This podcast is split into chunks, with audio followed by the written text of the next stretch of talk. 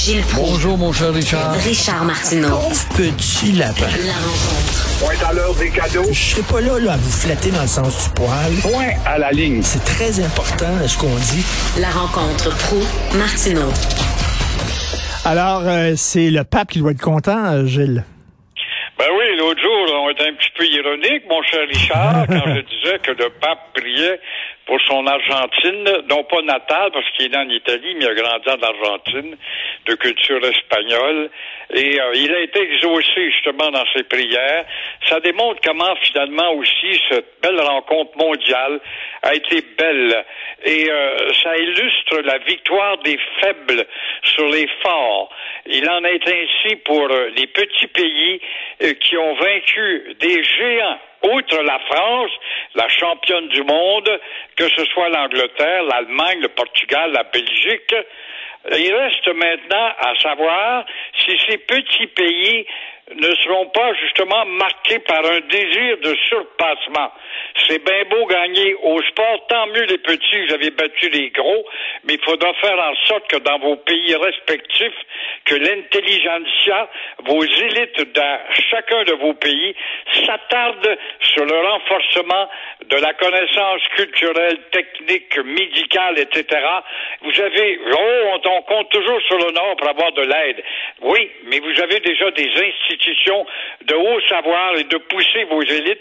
Et une fois gradués, d'arrêter d'aller en France, en Angleterre ou aux États-Unis pour oublier les vôtres dès que j'avais goûté au confort. Alors, il devrait y avoir justement une émergence d'une élite qui devrait être encouragée par cet exemple d'une petite équipe de, de football. Je ne sais pas si vous avez regardé le match, mais je l'ai, je l'ai regardé, c'était extraordinaire. Vraiment. Très. Ah. Et évidemment, on peut dire que la France a perdu honorablement. Oui. Elle perdait, elle s'est vite relevée. Bon, ça a été un coup de chance, a pas de doute, mais c'est le hasard du sport. Tout à fait. Les Argentins étaient meilleurs, faut le dire quand même. ils n'ont pas volé leur Coupe du Monde. Euh, vous avez vu euh, la page couverture du Journal de Montréal. Bienvenue à l'hôtel Roxham. Venez, venez en grand nombre. 31 000 réfugiés, faux réfugiés, illégaux ou pas.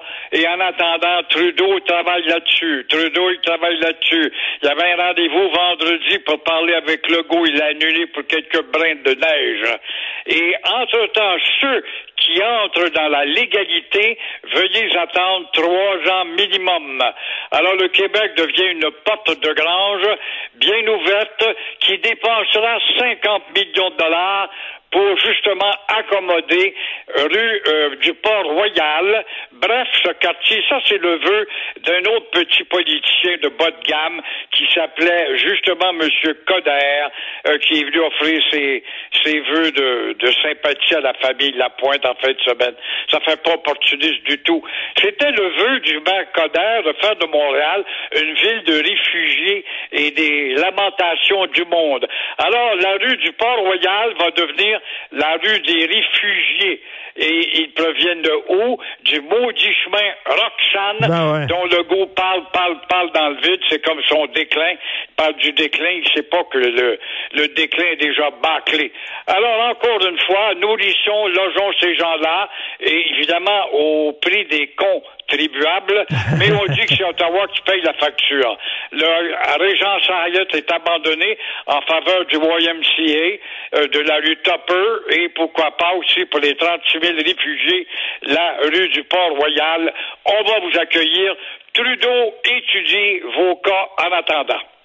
Alors, c'est ça. Venez, euh, il y a des infrastructures euh, qu'on a construites euh, dans le coin du chemin Roxham. Là, il y a cet hôtel-là avec 700 lits qui vous attend. je ne sais pas si le premier ministre Trudeau va être présent aux frontières pour donner un petit câlin à chaque personne qui rentre. Dans le temps des fêtes, ça de mise, après ben tout, il est extrêmement généreux. C'est vrai que les politiciens à Ottawa et à Québec qui ont dételé, a, il y a l'esprit, ces terrains de, de ski, puis ils passent à la, à la, la bûche de Noël, ils ont la tête ailleurs, sont en Floride, mais avant de partir, ils devraient peut-être aller au chemin Roxane, offrir des petits bonbons, peut-être des drapeaux du Canada. Bien sûr, c'est tellement de mise. Tout à fait. Vous voulez, en terminant, parler de l'accord final à la COP 15? Ben, il y a quelque chose d'intéressant là-dedans. C'est vrai que c'est un effort, mais, mais, il y a toujours un mais. Bravo. Euh, les terres et euh, les mers devront être protégées jusqu'à 30% euh, La terre est malade, on l'a prouvé en fin de semaine avec ces savants-là. Elle est même très affectée. Mais euh, qui va voir à ce que le 30 soit respecté? C'est sûrement pas la police de l'ONU qui va aller dans chacun de ces pays. Ben, ça. Alors, les petits pays auront tendance à dire on n'a pas d'argent, on néglige ça en attendant on continue de jeter nos déchets. Les marines euh, marchandes du monde continuent de jeter leurs déchets dans la mer à, bas- à partir du bateau. Alors, les euh, petits vont toujours demander au Nord d'aider, mais il y a des limites de demander au Nord. Ils pourront quand même faire un effort avec le peu de moyens, ne serait-ce d'apprendre à nettoyer leurs berges de lacs, de rivières et leurs bords de mer. Alors, on sait ce que ça donne, des bonnes intentions. Le purgatoire est rempli de bonnes intentions. Exactement. C'est une chose d'arriver à un accord, mais après ça, il faut quand même euh, veut dire s'assurer que cet accord-là est respecté. Puis ça, il y a un- ça sera pas facile. va voir à ce Ben, que ce soit ça. respecté. La police locale de ces pays dépourvus, Eh ben. j'en doute beaucoup. La police des Nations Unies, je ne pense pas que les Nations Unies aient des policiers pour aller voir dans tous ces pays du monde. Alors, enfin, bonne chance, croisons-nous les doigts et euh, marchons avec des vœux, avec l'espoir, ça transporte les montagnes, si on n'y arrive pas. Merci beaucoup, Gilles. On se reparle demain. Merci. Merci à toute l'équipe fantastique qui m'appuie à la recherche. Florence Lamoureux, André Sylvain Latour à la régie de la réalisation et Jean-François Roy et le géant Jérôme. En fin de semaine, dans la régie, il a fallu creuser un trou dans le plafond de la régie pour que euh, Jérôme puisse s'asseoir. Euh, Puis euh, Tristan Jérôme, c'est l'invité tantôt que j'avais, excuse-moi.